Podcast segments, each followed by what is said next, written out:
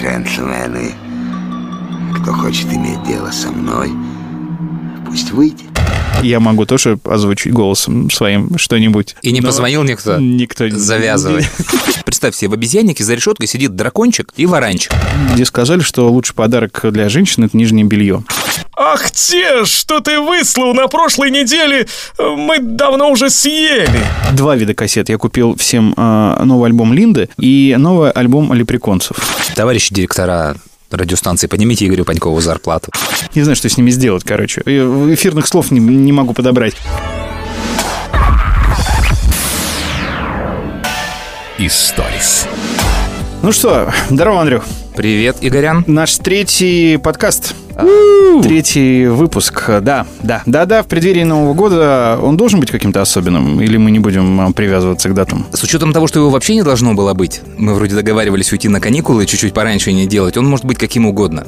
Я хотел вот что сказать. Ну, во-первых, э, я понимаю, что все ноют, но я вот как раз э, из их числа, но только в соцсети это не выкладываю. Я при э, личном общении говорю, я не могу в такую погоду. Это дождь просто, это тепло. Мне бесит. Я люблю, когда мороз и снег.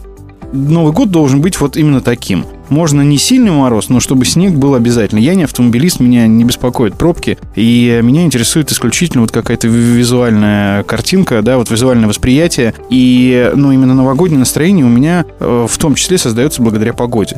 Я вот в центре был, проходил э, мимо Красной площади, мимо этого катка, и да, там все красиво, так богато, толпы людей, иностранцы. Ну вот этот дождь, это грязь, ну вообще никакого новогоднего настроения. Да, а у меня куча друзей приедет посмотреть Москву, многие приедут показать Россию детям. И, конечно, это подстава. Хотя я не поддерживаю тебя, потому что меня все вполне устраивает. Главное, чтобы дождя было поменьше, а снег, снега хотелось бы вот 31-го, 1 2 и 5 все вот выключайте. Меня это тоже устраивает. Вот э, чтобы новогодние каникулы был снег. А наша бывшая коллега, которая вышла замуж за египтянина и уехала туда жить... Назовем ее Надя? Назовем ее Надя, да. Написала пост, и я буквально сейчас ехал на запись э, в метро в Фейсбуке, увидел, что она три года не встречала Новый год э, в России. Приехала ребенку показать снег, а он родился там и, видимо, снега не видел. И вот такая картина.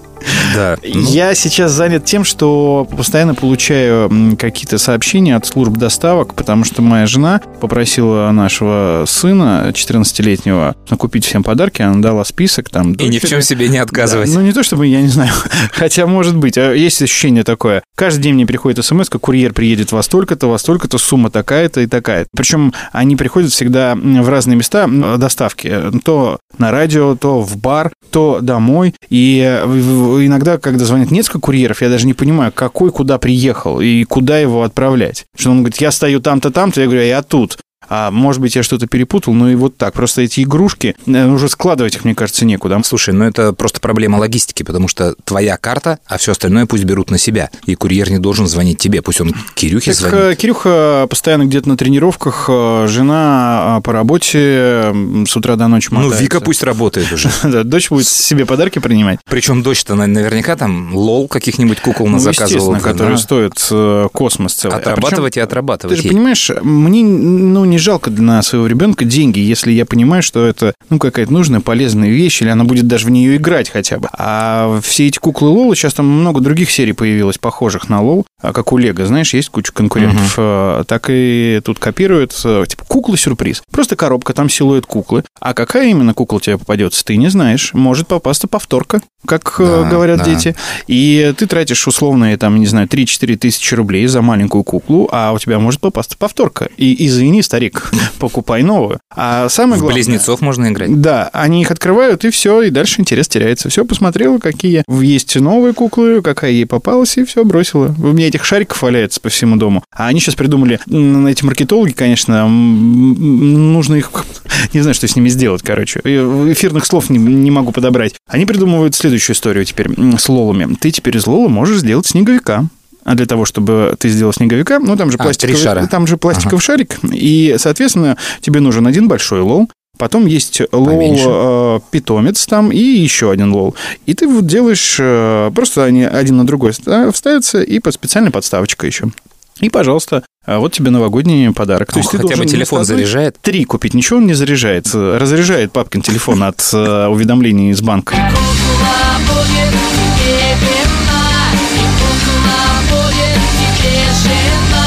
Плевать на югу, плевать на метель она улыбнется и ляжет в постель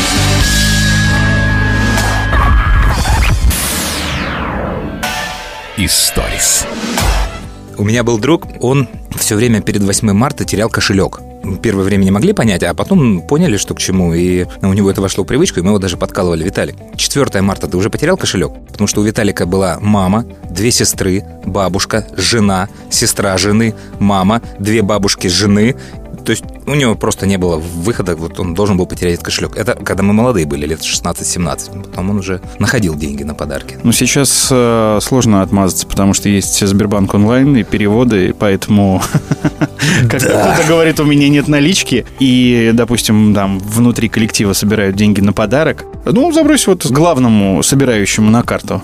И тут сразу... «А, уже сейчас, не отмажешься. Сейчас такой уровень, что сейчас шаурму покупаешь, и я вот сколько раз замечал, подходят какие-то тут работники, а у них нет денег. И продавец им показывает карточку. С номером телефона. Да, с номером телефона, и они кидают ему на телефон. И какой же там трафик у него на этот телефон-то идет? Я просто не понимаю. а Все боятся делать переводы внутри Сбербанка, там как-то шифруются и не подписывают сообщения или там пишут «отдал долг», ну, какие-то такие вещи. А на митинском рынке, да, куча организаций, в которых вот эта карточка лежит, и через них проходит, ну, серьезный трафик. Они mm-hmm. там эти симки выбрасывают и карты блокируют через каждый месяц. Я не очень знаю, как это работает, но, тем не менее, это работает. Ну, согласись, иногда это удобно. Ты просто сейчас про 8 марта сказал, я вспомнил, к сожалению, класс, не помню, но это какие-то старшие наши классы были. Мы собирали деньги на подарки девчонкам в классе.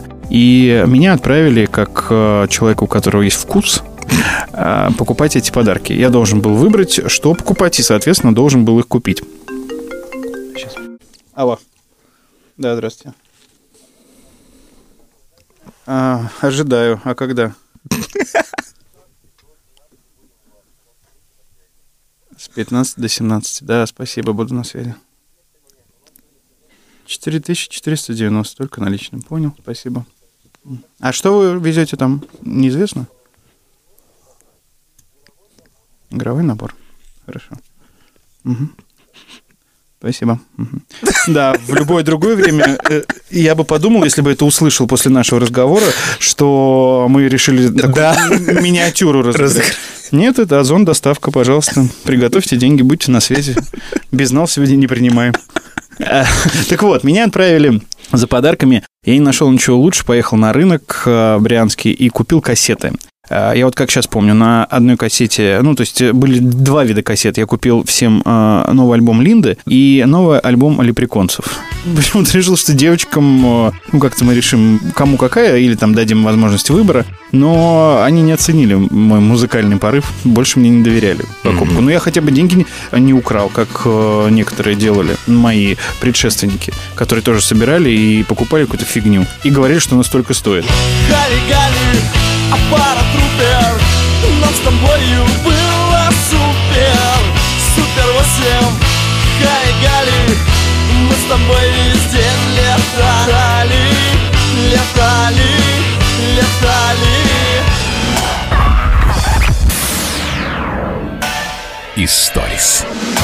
И я тоже сейчас про 8 марта почему-то вспомнил. Мы всегда собирали по рублю. И в итоге, извини, 35 рублей получалось. Но это год 85-й, 86-й.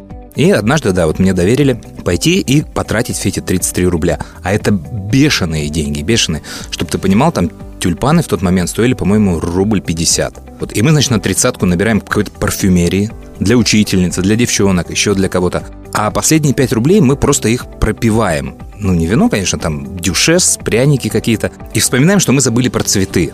И надо как-то выкручиваться. А у нас такой чудесный был горсовет, или я не знаю, ну, главное здание правительства городка. И перед ним в марте уже была высажена какая-то клумба праздничная, разноцветными цветами, там какой-то рисунок, слава КПСС или что там обычно выкладывали. Вот. Ну и вот на этой вот свежевысаженной клумбе мы успешно нарвали, сколько там девочек было, 19 букетов тюльпанов.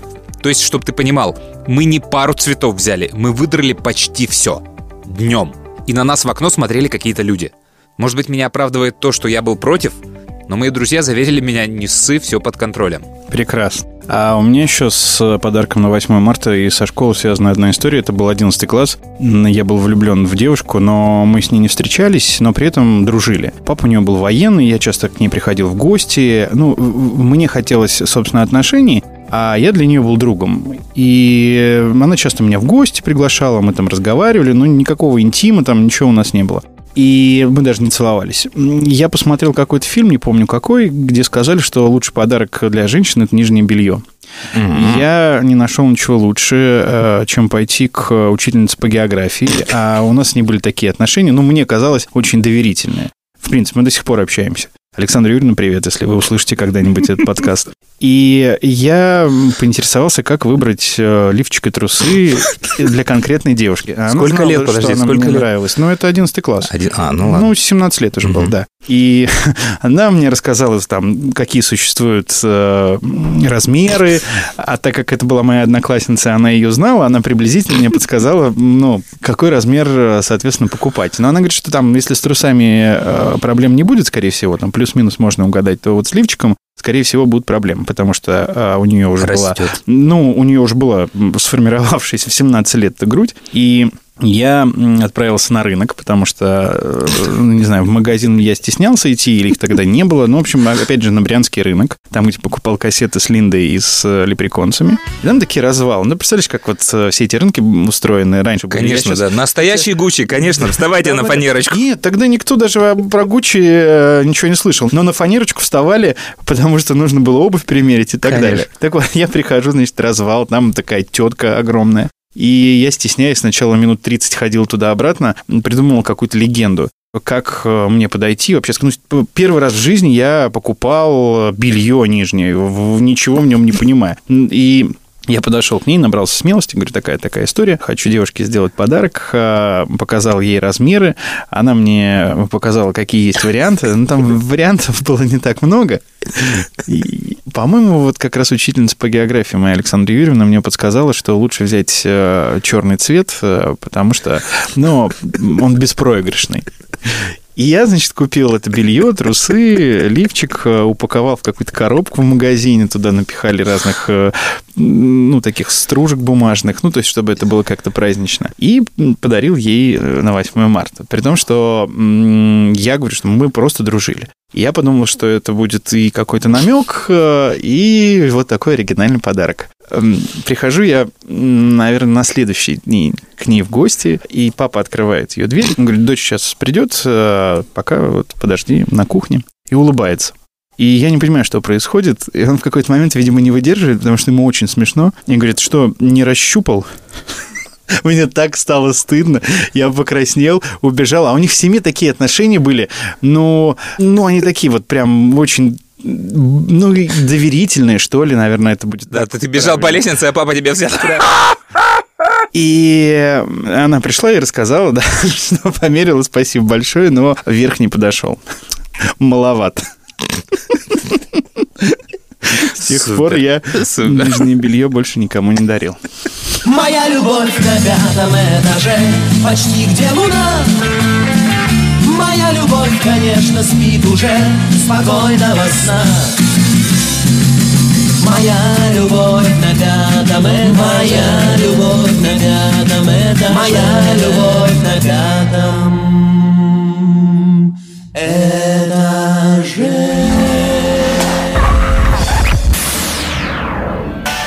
Историс.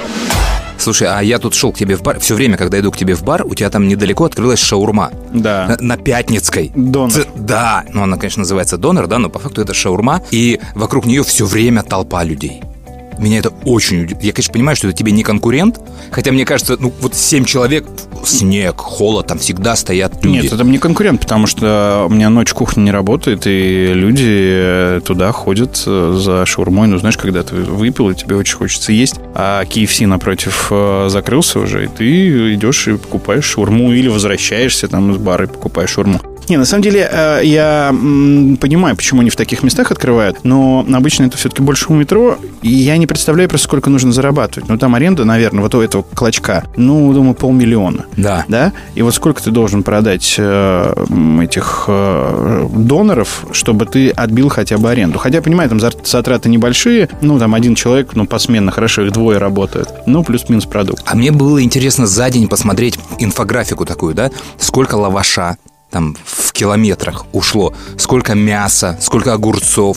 Вот просто оборот вот этой истории за день. Любопытно, какие там цифры были. У меня иногда бывает, вот меня пробивает на шаурму, вот просто хочется. Особенно, когда там страдаешь э, после бурной ночи э, какого-нибудь мероприятия, да, вот постоянно хочется гадости. Съесть доширак, съесть шаурму, съесть, э, я не знаю, что-то жирное. Тебя, наверное, любят в баре, когда ты заходишь в бар с- в свой, с шаурмой в руках. Шаурму кто-нибудь будет, ребята? Я всем взял. Но ты знаешь, что вот этот развод э, по поводу сырный лаваш или обычный лаваш, А, это ну, все фигня. Ты видел, сколько цветов сейчас? Зеленый лаваш есть, черный лаваш. Подкрашивают его, Конечно, хочешь куркумой, хочешь еще чем-то, красителями и так далее. И последняя новогодняя история, я ее рассказывал просто во всех эфирах, где я когда-либо был, поэтому не могу ее не рассказать и здесь. В конце прошлого века два моих друга, э, студенты театрального училища, шли к остальным нашим друзьям отмечать Новый год в новогоднюю ночь. И чтобы порадовать всех там присутствующих, они нарядились в костюмы э, дракончика, а второй костюм я забыл сейчас и не буду тратить время, чтобы вспомнить, но это тоже какая-то ростовая более-менее фигура была. И по дороге они были немножко выпившие, уже устроили какой-то небольшой дебош, и их принял наряд ДПС. И привез их в обезьянник и стал их оформлять. И э, посадив их в клетку, они вот оценили этот комический эффект. Вот представь себе, в обезьяннике за решеткой сидит дракончик и варанчик какой-то. Где-то в кино было. И- да? Ну, мне э, то ли операция с Новым годом или еще что-то, ну, вот когда задержали сказочных персонажей. Слушай, видимо- И види- они были, соответственно, вот в обезьяннике. Видимо, кто-то уже эту историю у меня в эфире слышал, уже дальше ее в кино забрали. Но она, в принципе, просто- такая, э, на, ну, я имею в виду, додуматься можно было, Да. написать в сценарии. Ну и просто вот, а, а ДПСники, они пошли, ну, скучно же, ночь там, ну, не особо как-то, видимо, весело было. И они пошли чуть-чуть дальше, оценив комический эффект этой истории. Они стали звонить всем, кто сейчас на смене, всем своим друзьям, ну, кому только можно было позвонить со стационарного телефона, все-таки конец 90-х годов был, или вызвали по рации, ну, вот, и все стали приезжать чтобы сфотографироваться с этими, посмотреть просто. Вот. И ребят просто не отпускали. То есть они пьяненькие, они спали, э, им разрешали снимать эти головы, куклы, вот, и они как-то дремали. Но как только приезжал следующий экипаж, их, так, подъем, э! Ну, там, дубинкой по решетке будили, надели, быстро надели все эти головы. Они надевали эти головы, приезжал очередной экипаж, все фотографировались на фоне этого цирка и разъезжались. И так ночь прошла у Мне ребят. кажется, по мотивам этой истории Бурунов сделал вирусный ролик э, с полицейским, где он пел песню. Ты видел же этот ролик? Не помню, как песня называется. А, Та-та-да-та-да-та-та-та-да. Когда его останавливают, якобы узнают, и говорят, а вы могли бы спеть вот эту песню? Да, И да, потом да, он да, да, да, да. С одними, Да. с другими Да, в да, отделе да. и так далее. Позабудь об этом дне Спор не нужен никому Не читай нотаций мне Мама, это ни к чему Снова к друзьям я к своим убегаю Что меня тянет сюда, я не знаю Без музыки мне оставаться надолго нельзя Спасибо большое, был рад перед вами выступать. До свидания. Верните, пожалуйста, все мои документы, там паспорт, права и все остальное. А припев? Ну, я так понимаю, что у нас э, не закончатся истории э, предновогодние и новогодние. А Просто я сейчас рассказал про костюмы. Я каждый год, э, ну, этот год исключением, был символом года. А у нас была такая акция на радио. Мы разъезжали, Бон был Дедом Морозом, Таня была Снегурочкой, а я всегда был символ года. И, ну, Крыса ты. Ну, в этом году, да, должна была быть, должен был быть крысой, но не случилось, слава богу. И мы ездили по офисам с елками на большом автобусе, дарили подарки нашим слушателям, э, фотографировались э, и уезжали. Но ты представляешь, одно дело приехать в какую-нибудь глушь, в спальный район, там маленький офис, э, ну и на тебя особо никто внимания не обращает. А мы несколько раз, один раз приезжали в Сити, один раз приезжали, ну еще вот несколько больших офисов есть, и выходит Дед Мороз, Снегурочка. И у Деда Мороза Снегурочки костюм красивый, в принципе, да? А мне всегда покупали самый дешевый костюм вот э, в магазинах подарков. Там обязательно был костюм символа года. И вот я помню сначала петуха. Вот у меня в глазах я был петух обезьяны, и еще он драконом был. Но вот петуха обезьяну я точно помню. И мы приезжаем в магазин, говорим, дайте нам костюм петуха. И, конечно же, он только один. И, конечно же, он мне мал. И, конечно же, он выглядит как, ну, просто, ну, я в нем смешон, это ничего не сказать. Ну, Такой бедный-бедный, знаешь, театр где-нибудь э, в глуши, у кого не хватает денег на костюмы, и сами они сшить их не могут. И вот что-то такое китайское, явно с Алиэкспресса Алиэкспресс. заказанное, да, было на мне. Интересно, а вот в магазинах для взрослых бывают вот костюмы года? Я И думаю, как что их разбирают? костюмы года там могут быть, и уверен, они там а, гораздо лучшего качества, чем те, в которых я был. И вот я помню этого петуха, как я иду по Сити, и все на меня смотрят, там, ну, все дорого-богато, да, а солидные компании сидят, Дед Мороз, Снегурочка, елка, и плетется, значит, этот петух или обезьяна. Вот. Но обезьяна еще была более-менее, ну, ты понимаешь, мои габариты, я и петух, и я и обезьяна, и всегда это, конечно, вызывало дикую истерику, и фотографировались только со мной. То есть Дед Мороз и Снегурочка, ну, потом общую фотографию, конечно, а вот по отдельности, а можно мы вот с петухом, а можно мы с обезьяной сфотографируемся? И в какой-то момент, ну, там в день у нас было где-то 5 офисов, и вот к последнему офису а, я уже просто приезжал и с обреченным а, лицом стоял, и а, люди выпивали немножко, когда нас ждали. И, а почему петух такой грустный-то? Обезьяна, э, давай живее. Ну, улыбнись. И, и, и Игорь Паньков, улыбнись. Я сейчас... Когда ты говоришь мне про костюмы, я ненавижу костюмы, но а, если они вот та- такие, да, вот когда на тебе красивый костюм, дорогой костюм, ты как-то увереннее себя чувствуешь, а в этом нельзя себя уверенно чувствовать. Ты как абсос. Я в начале истории твоей назвал тебя обидно крысой, а в конце истории понимаю, что крыса-то это, в общем, еще неплохой вариант. И, наверное, даже жалко, что его нету. Продолжая тему костюмов, э, я не помню, рассказывал тебе эту историю или нет. В детском саду и в начальных классах школы, ну, там как, мальчики-зайчики, да, девочки-снежинки, самый простой костюм. Ну, для зайчика черные шорты, белые колготки, там вот эту пимку тебе на задницу, да, вешали, и ушки какие делали, кто из картона, кто из каких-то там других э, подручных средств. У нас была битва всегда за костюмы мушкетеров, потому что я всегда хотел быть Д'Артаньяном, ну и как и многие хотели быть Д'Артаньяном, и никто не хотел быть толстым Портосом. Портосом, да. 10 мальчиков-мушкетеров, и все Д'Артаньяны. Ну, то есть даже толстый мальчик, он тоже Д'Артаньян. Конечно. И когда там писали... У него даже надпись была на спине «Я не Портос». писали роли, ну, чтобы там э, стишок почитать про ролями или там передать, э, ну, какую-то эстафету, в общем, какую-то связку сделать в сценарии, а все отказывались быть Портосом. Все Д'Артаньяны. Да, я помню, у нас при школе был завод, и на этом заводе токари-умельцы делали прекрасные шпаги. То есть они делали такой пруд, насаживали на него какую-то крышку металлическую от каких-то там супербанок, эфес сделали, деревянную ручку накручивали. И самый ненужный элемент, они в конце клинка приваривали гайку. Ну, чтобы ты не проткнул никого. А, ну, типа понятно. такая безопасность.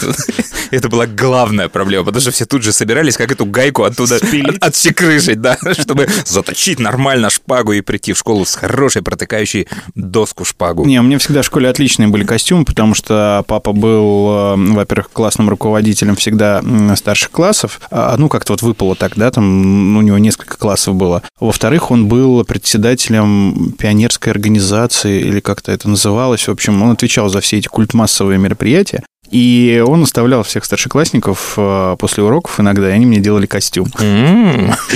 И там, значит, э, так, Сергей Иванович, кто будет ваш сын э, в этом году? Буратино. О, Буратино, это легко. Смотрите, ватман сворачиваем сейчас, делаем ему колпак такой, такой же бумажный нос, нос красим, шорты там, ну, дома найдет и, так далее. Вот. Но у меня были всегда креативные костюмы, ну, действительно, у ребят получалось, за что я им очень благодарен.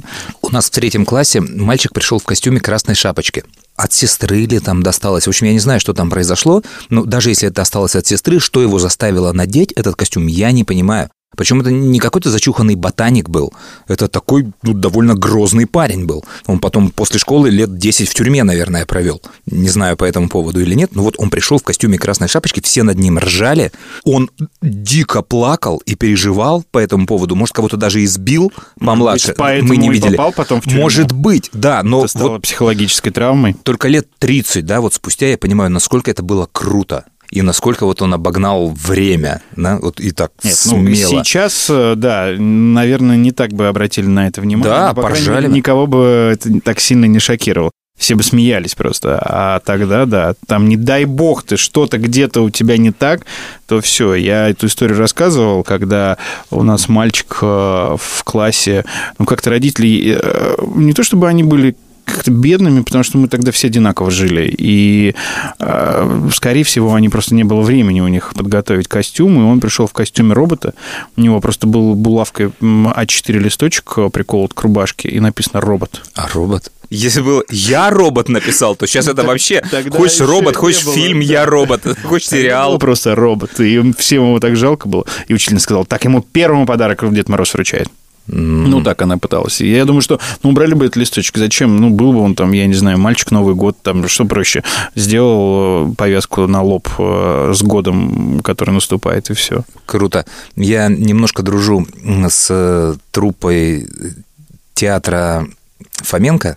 И много лет назад один из актеров этой труппы, Иван Поповский, становился режиссером потихоньку. И один из первых спектаклей, который он придумал, это «Алиса в стране... Алиса в зазеркалье». И он выписал директору театра очень-очень большую смету на декорации к этому спектаклю. И среди прочего, у него, чтобы э, изобразить, по-моему, сцену, когда Алиса плавает, он заказал какие-то супердорогие зеркала, чтобы создавать какой-то голографический эффект, э, где вот ты просто иголочкой протыкаешь, и все. Эта вся система не работает. То есть она там тысяч 15, по-моему, евро тогда стоила, а то и, может, 100. Не, бешеные деньги. То есть директор сразу увидел ее в смете, и он вызвал Ваню и говорит, Ваня, Ваня, внимание, это детский спектакль. Ты понимаешь, вот что такое дети? Вот как бы пришли дети, да, сцена, она может быть пустая. На нее выбегает зайка, а у него за спиной стоит табличка, на ней написано «лес». И все счастливы, поверь, все счастливы. Ваня, какие зеркала? Ну, в итоге Ваня эти зер- зеркала продавил. Они есть, это блестящий спектакль. И До сих пор идет? Че- да, честь и хвала, ну, всем, что они все-таки зеркала эти купили, они табличку лес поставили. Отбивать их еще несколько лет. Отбивать они, у них другой был спектакль. Они и Жена Ионеско носорога они тему ставили, и там сделали громадный костюм громадного носорога. И артисты, когда увидели его на первой презентации этого костюма, они хором сказали, ребят, ну мы его отобьем, только если фотографироваться в нем на Арбате будем. А там спектакль часа 4, по-моему, шел очень длинный спектакль.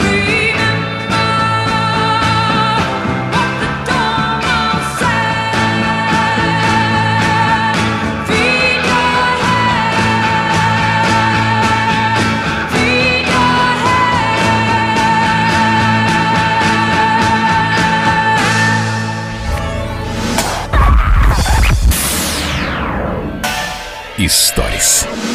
Слушай, а, школа. Пришел я в своей жизни к такому этапу в обучении своих детей. А, Вот помнишь ты же, как, как, что такое для тебя учитель? То есть учитель для тебя это Марья Ивановна, которая на много лет тебя старше. Да? Да, да. Вот, такой вот разрыв. И для меня, собственно, это было так. Ну, там плюс-минус, то есть это могла быть как бы бабушка в твоем восприятии, ну, либо взрослая тетя. И вот в школе я пришел к переосмыслению этой идеи, потому что... В а, моя- современной школе. да, в современной школе, потому что моя дочь, уже перейдя в какой-то пятый, что ли, класс, начала сильно заниматься математикой, и я проверяю ее работы, а в силу своего высшего образования, математического, у меня очень часто возникают вопросы к решениям. И все больше я стал расходиться с одним из преподавателей, что э, я считаю, что она сделала правильно, а он считает, что она сделана неправильно. И я просто не просто я нагуглил ответ, да, а я еще раз в силу математического образования понимаю, как это решается. И мы вступаем в переписку с этим товарищем. И вот он с той стороны что-то начинает мне доказывать. И в какой-то момент я понимаю, что ему лет-то 20 всего. И там так упирается человек. И я ловлю себя на мысли, что после долгой и продолжительной переписки мне хочется подъехать к школе дождаться вечером. Я говорю, слышь, шнырь, ну-ка иди сюда. а? Давай-ка мы тут с тобой о математике потолкуем. И я прям... раз-два. Я не понимаю, что со мной происходит. То есть, как я докатился до до этого. Вот, и да, вот просто у нас расширилась очень школа, взяли новый набор людей, и очень много молодежи пришло. И для меня это вот сейчас очень сложно перестроить мозги, что да, преподаватель может быть 23, 24, и у тебя в школе были такие преподаватели, и ты с ними до сих пор дружишь, и уже на «ты» их называешь, как правило, это учительница истории. Вот, но Ну, знаешь, просто в случае там с математикой, допустим, там же у одной задачи есть э, несколько вариантов решения, ну, то есть способов решения. Да, и а, нас учили, ну вот раньше, вот решать э, конкретно вот эту задачу вот таким способом, да, а еще есть там три способа. И так часто бывает, когда родители вот с техническим, с математическим образованием, да. они помогали тебе решать да. какие-то примеры, и ты приходил потом на уроки, и учительница говорила, это неправильно. А, или говорил, что я вам рассказывала, что нужно вот эту задачу решать вот так. Да, у этой задачи еще есть много способов там э, решения, но ну, там, я не знаю, может быть, тогда в методичках э, у учителя по математике э, писали, рекомендовали их э, вот учить и решать именно таким способом. Вот да, у меня все время камень преткновения, доказана задача или не доказана. То есть все ли действия сделаны или не все. То есть вот там человек считает, что должно быть больше. Я считаю, что эти можно опустить. Часто их можно было опустить в силу отведенного в распечатке места. То есть там, знаешь, да, чтобы доказать то, как он хочет, нужно таким микропочерком писать, что не очень все это влезет. Поэтому там масса вопросов для выяснения. Просто ты, наверное, учился в школе, когда не было еще учебников с ответами, да, и подогнать э, было сложно.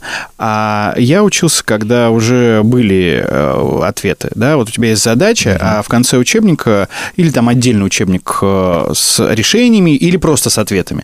Вот был учебник, просто ответы, там нет решения. И ты, естественно, подгонял и угу. приходил к какой-то вот формуле или к какой-то цифре. Угу. И вот когда ты решал, решал, решал, потом смотрел ответ, и ты просто дико радовался. Я вот э, сейчас так радуюсь, когда мне сообщение два раза в месяц от э, номера 900 приходит. Когда видел цифру, Плюс, которая... Там же разные могут быть. Нет, я имею два раза в месяц. Я сейчас... Да. Ну да, да. А, Только двум сообщениям ты радуешься. Двум сообщениям я радуюсь, да. Нет, ну еще каким-то переводом, может быть. Так вот, и ты радовался очень, когда совпадала в твоем решении, соответственно, э, цифра, ну, ответ, и в этом учебнике. Да, это я тебя понимаю, но у меня были учебники такие, э, когда ты ответ мог получить моментально, очень легко, но решение было неправильным. То есть тебе нужно было найти именно правильное решение, чтобы получить вот эту цифру. То есть задачу получить этот ответ, там просто вот все цифры, которые ты их складываешь, поделил на два, и вот он тебе ответ. Это, конечно же, неправильное решение, поэтому у меня такое воспитание было. Я вспомнил, как э, в девятом классе я сдавал математику, и мой одноклассник посоветовал, точнее его мама, э, как э, сделать шпаргалку на экзамен. Нам разрешали только ручки, линейки и шоколадки с собой брать на экзамен. Ну и, соответственно, там циркуль, ну какие-то такие вот принадлежности чтобы не списывали. И его мама посоветовала нам купить шоколадку Аленку, да, открыть ее, циркулем формулы э, на шоколаде вот на той гладкой да, ну. стороне написать, да. И важно было, чтобы было не жарко, и важно было, Конечно. да, выдержать ее там в холодильнике до экзамена, и потом ее открыть тут же, ну, то есть, э, чтобы она не потекла, и все твои формулы не исчезли. И вторая э, шпаргалка у меня была вот, собственно, на экзамене по математике деревянная линейка, и на деревянной линейке ты тонким-тонким карандашом писал также формулы на обратной стороне, либо вот на той стороне, где есть цифры, но так, чтобы это было все незаметно. Просто до того дошло, что люди приходили не там с 15-сантиметровой линейкой, а вот с огромными такими Рейс-шины такие называют. Да, да, да.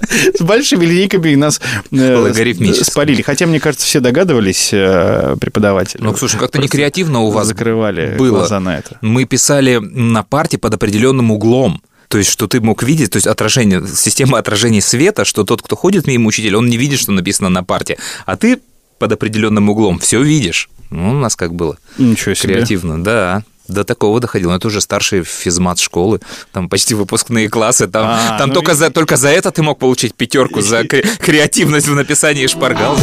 Учительница первая моя, она же и последняя. Любовь неправомерная моя Несовершеннолетняя. Жестоко обломала нас судьба Нелепая подручая Учительница первая Учительница моя. первая Учительница первая моя. За проволокой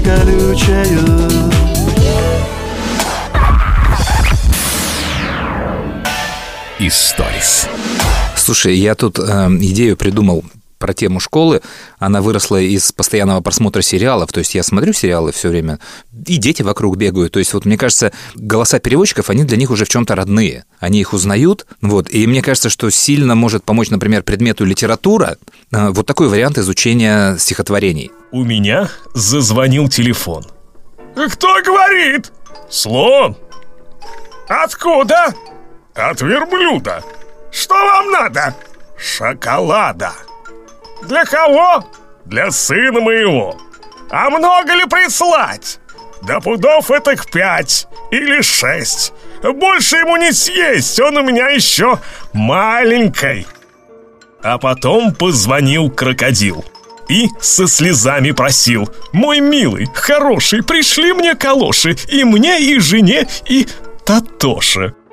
А потом позвонили зайчатки. Нельзя ли прислать нам перчатки?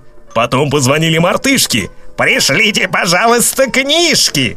Почему я озвучил сейчас, как, как будто это бараны звонили, а не мартышки? А потом позвонил медведь. Да как начал, как начал реветь. Погодите, медведь, не ревите. Объясните, чего вы хотите. Но он только му да му. А к чему, почему, не пойму. Повесьте, пожалуйста, трубку. Ты узнал голос? Ну, конечно. Ку-ку-ку, Кураж Бомбей. Денис Переведено и озвучено по версии, По версии. Кураж Бомбей. Да, он, Мы он с самый. Денисом а, давно дружим, общаемся, и а, он очень классный парень. э, Сейчас увлекся музыкой, а, читает а, рэп. А мы с ним познакомились, а, когда работали на другой радиостанции, и он делал у нас программу про сериалы. При том, что, знаешь, это идеальный человек для работы в таком формате, ты бы тоже это оценил. Я решил делать программу про сериалы, и у меня других вариантов, кому предложить делать эту программу, не было. Я ему предложил, он согласился, причем он делал это удаленно. Он там записывал голос, а мы здесь в Москве собирали ее. И, ты знаешь, он э, сразу же написал э, все тексты, озвучил их, нашел новости, придумал название «Сериальный трендец» и сделал шапку из этого. И просто раз в неделю он присылал э, без запинок, он даже не монтировал там особо ничего. Он просто сидел, вот читал с листа то, что себе написал, и звукорежиссер там оформлял это, готовая программа, и очень смешно. Притом он, он придумал сам персонажей внутри этой программы, разными голосами разговаривал. Там была некая Зинаида Ивановна такая у него, женщина в возрасте, которая критиковала все и не понимала ничего в современных сериалах. Очень классный парень. Ну да, прикольный парень, мне тоже нравится его озвучка. Давай попробуем записать стихотворение еще в версии Кубик в кубике. Кубик в кубе. Да, Да, мне кажется, там да. тоже будет. А потом, может быть, сделаем действительно проект литература для младших и старших. А школ. можно сделать э, проект э, «Короли дубляжа» или озвучки. Это сейчас такая профессия. Раньше как-то на это внимание особо не обращали, да? Были всякие Владарские там и так далее. Но те э, наши кумиры, да, вот с детства голоса, которые озвучивали фильмы на видеокассетах, которые мы все любим, смотрим. И вот сейчас они так не заходят уже, да? Конечно, Ну, я- Было же много попыток э, вот э, новые фильмы, которые выходят, вот так же сделать Да. э, одним голосом, вот их голосами. Ну, какого-то какой-то нет магии, вот, которая Да, была я раньше. детям пробовал ставить, причем, ну, подбирал смешные переводы. Я конкретно помню фильмы, в чем переводе нужно смотреть, у кого самый смешной перевод был. И я пытался детям показывать, вообще не заходит. Ну, да как, что это такое, почему один и тот же голос? Я не понимаю, чей он текст переводит. Они же иногда, ну, торопились, да, Да, там, да, да, э, что, включи нормальный перевод. И ты включишь какую-то шнягу, вот этот, дублировано на студии Пифагор. Или где-то... Но они почему-то смотрят. Я вот мечтаю озвучить мультфильм. Кучу рубрик придумывал на радио, а, где пытался как-то показать, а, что... Актерский талант. Да, я могу тоже озвучить голосом своим что-нибудь. И не Но позвонил никто? Никто Завязывай. ни разу не позвонил. Хотя мне Просто кажется... типажа еще нет, Игорь, типажа для тебя. Мне нет. кажется, я бы вот не справился. Почему-то я в себе уверен, да, был, но а, вот я смотрю, как работают люди, да, и даже когда это озвучивают, например, не профессионалы с точки зрения дубляжа, там, да, или озвучания, какие-нибудь певцы и так далее, известные наши, иногда у них так это органично получается, что ты вообще не слышишь его голос, а ну, смотришь на картинкой, и все прекрасно.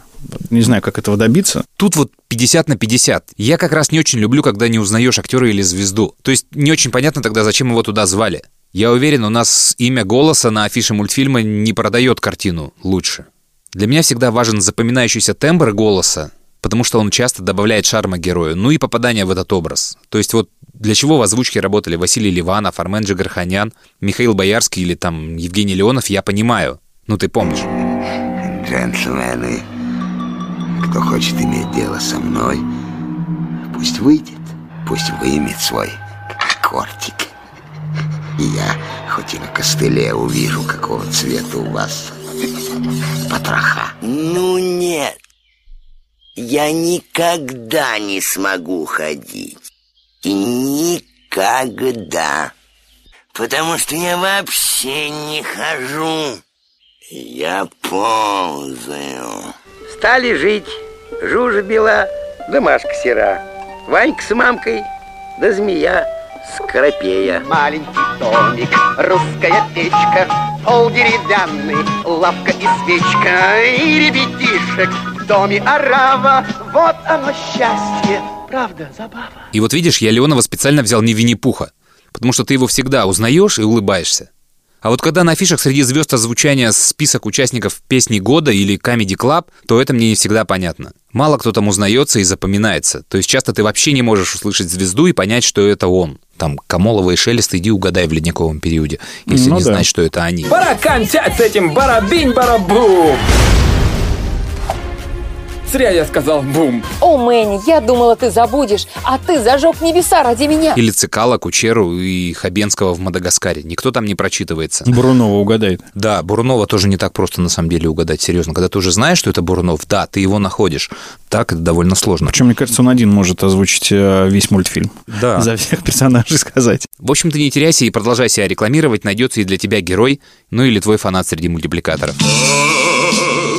Если бы сбылась моя мечта, Такая жизнь настала бы. Жизнь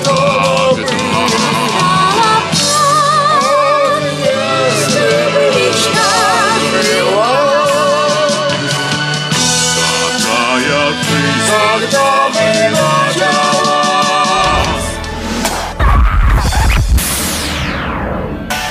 Историс. Кстати, э, пока не забыл в этой предновогодней суете, ты обещал рассказать про спектакль «Как я сел собаку». А, да. У нас второй эфир получится посвященный Гришковцу, Ну, но мне не кажется, это, это того стоит. И он этого достоин, Да, я в общем, согласен. мы делали спектакль «Как я съел собаку», аудиоверсию. Женя это придумал, причем идея у него так интересно возникла, ему прислали немецкую версию спектакля, аудио.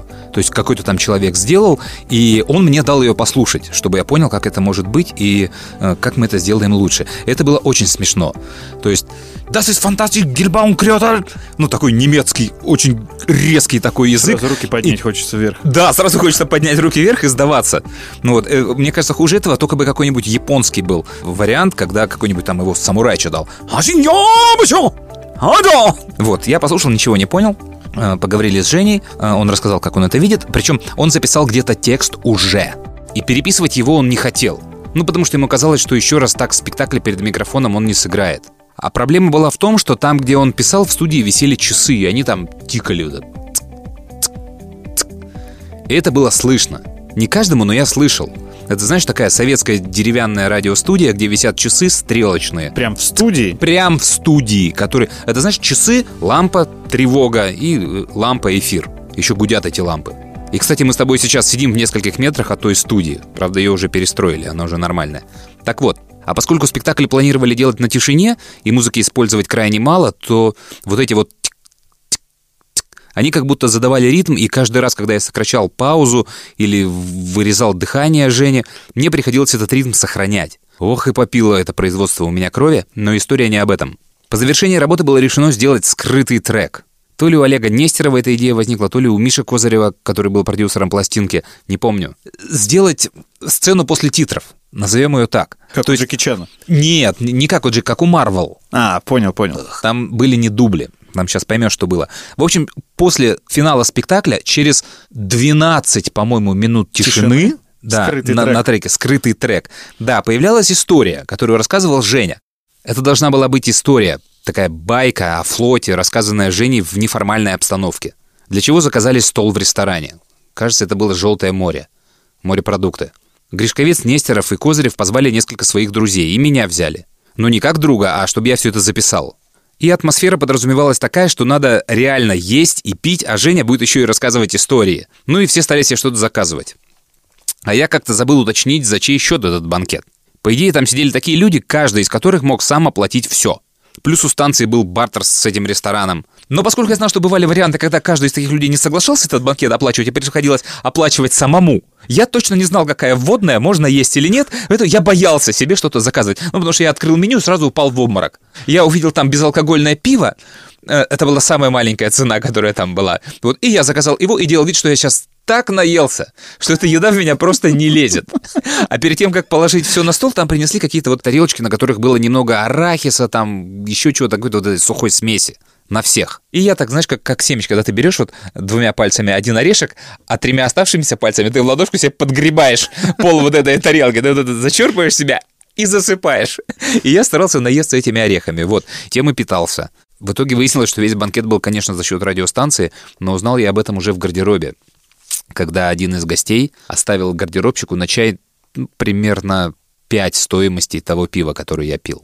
Ну и вот на этом ужине Женя рассказывал больше часа всякие байки, которые мы записали, и одну из них положили тем самым скрытым треком на диске со спектаклем «Как я съел собаку».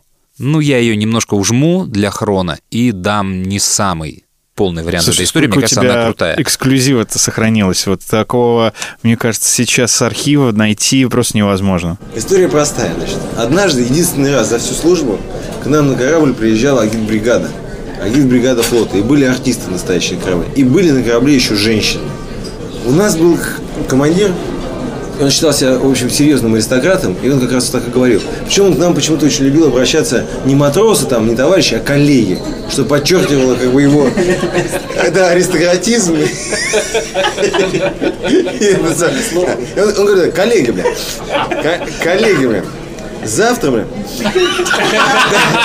к нам приезжает, бля, агитбригада, будут артистки, женщины. Пожалуйста, приведите меня в корабль в должное состояние, что нам не, не было грязно, э, нам не было стыдным за флот российский и за наш военно-морской, мать его, флаг. После чего он ушел и вышел Старпом. Старпом, хорошо помню, капитан-лейтенант Сорокин. Он, человек был не, не ощущающий себя никакого аристократизма. Он сказал так, ё, вашу, чтобы завтра ни одна, чтобы отдрочили мне, блин, корабль, блин, так, чтобы я утром прихожу и удивляюсь, блядь, все играет. Все, блядь, играет. Я прихожу, меня все ослепляет, блин. И чтобы завтра ни одна сука не сматерилась, ясно, блядь? Завтра бабы будут на корабле. Значит, мы... У нас был, был более ранний подъем. Мы драили этот корабль. Что значит драить корабль? Вощить палубу, натирать все все медные части, в том числе и рынду, и все остальные части. Шесть раз в день. Нет, четыре раза в день. Четыре раза в день. А тут это просто делалось в течение шести часов подряд. Значит, э, с перерывом на короткий прием пищи. Значит, над, надраивалось э, вот все медные части, на которые попадает соленая вода, все надраивалось. Все резиновые части белились мелом. Зачем, я не знаю, но это так делается на флоте. И мы. А, да. А я же был один из немногих людей, которые пришли на флот служить э, как бы из университета. И поэтому, когда был большой, наибольший сабантой, меня брали в какую-то компанию э, в качестве официанта, гарсона, который вот э, одевается в белую форму и обслуживает офицеров. То есть я подносил суп, ставил его, говорил, приятного аппетита. Искренне не говорил. И уходил. Значит, а в этот, в этот день предполагалось большое стечение офицеров с других кораблей, потому что артистки... А мы, мы э, служили «Ё-моё, где?» То есть такой шубе. 93-я бригада, одним словом. Концерт состоял, значит, из, из чего? Был очень педерастический фокусник, который показывал какие-то фокусы. Очень маленького роста, он был, показывал фокус. У него даже был какой-то цыпленок, который непонятно откуда появлялся. Была баянистка весом центнера полтора. Была балетная пара из э, Хабаровского драмтеатра какого-то там типа опереты, но явно пенсионного возраста. Но в костюмах. Вот. При том, что надо понимать, что это был конец апреля, и было довольно прохладно, но она танцевала в пачке, что всем матросам очень понравилось. Офицерам, да, кстати, тоже. И была, больше всех понравилась всем женщина, которая объявляла номера, лауреат такой. А, да, был очень еще человек такой пожилой, в костюме плохом, тройке, залитый явно там с какими-то жирными пятнами. И у него был какой-то лауреатский значок, и он читал, он был очень пьян уже с утра, и он читал басни. Басни Крылова. Больше всех нравилась всем вот эта женщина, которая объявляла вот эти номера. И почему-то каким-то образом профигурировала, что у нее фамилия Пахмутова. И это как-то всех очень тоже порадовало, его душевило. Да. После такого концерта все, конечно, пошли в какую-то компанию, и офицеры начали, офицеры все в белых кителях, хотя еще было не время, парадная форма, золотые галуны, э, кортики, ну просто, ну как, ну, белая кость офицерства, мать его. Они все собирались, собрались в какой-то компании, начали их... В какой-то компании было довольно тепло, конец апреля. Иллюминаторы, солнце такое оттуда. И вдруг слышно, как, как с верхней палубы оттуда, где-то с пулеметных площадок вот этого корабля, слышно, что какой-то узбек кого-то очень жестко строит. И Иди сюда, мать, ты кто нахуй, блядь? Ты кто, что? И он его строит, и там идет такой мат-перемат, и наш вот этот вот аристократ, аристократ-командир, он заволновался, как-то за, за, заерзал, значит, он как-то запереживал и начал искать глазами э, Старпома, который просто нормально ел. Для него это э, звук вот этого вот, это просто музыка. Это просто, ну как, ну как звук чайки, крик чаек, там, там, шум прибоя.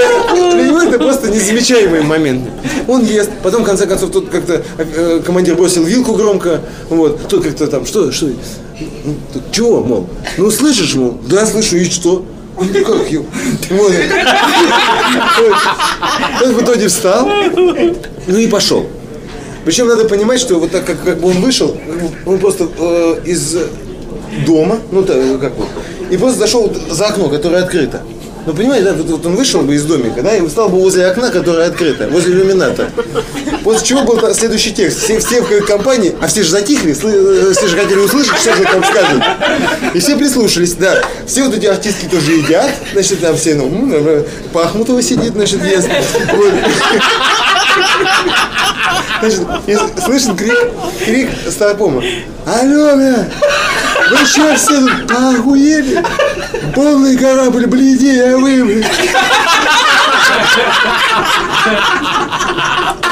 Воцарилась полная тишина. Единственное, хохотнул один человек во всей Это была баянистка. Она ела суп в этот так все. Вот. Значит, командир стал красного цвета.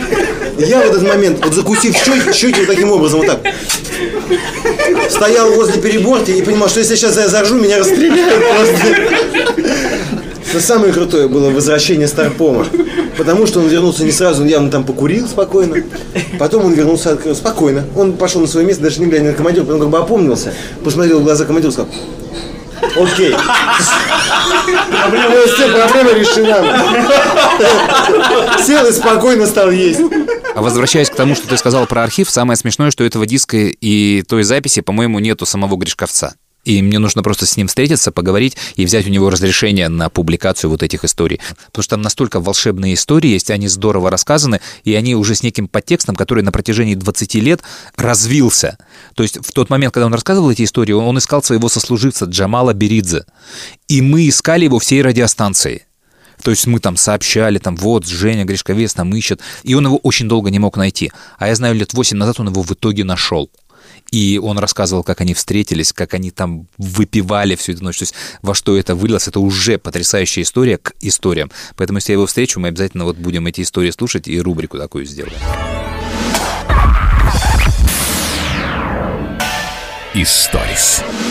А ты смотрел последние Звездные войны? Да, я, конечно, уже посмотрел Звездные войны, ну, как фанат первых частей, немножко последних частей. И я не знаю, что про это сказать. Давай я скажу сейчас про три фильма. Вот просто потому что я могу про 50 фильмов сейчас рассказать, выберу три.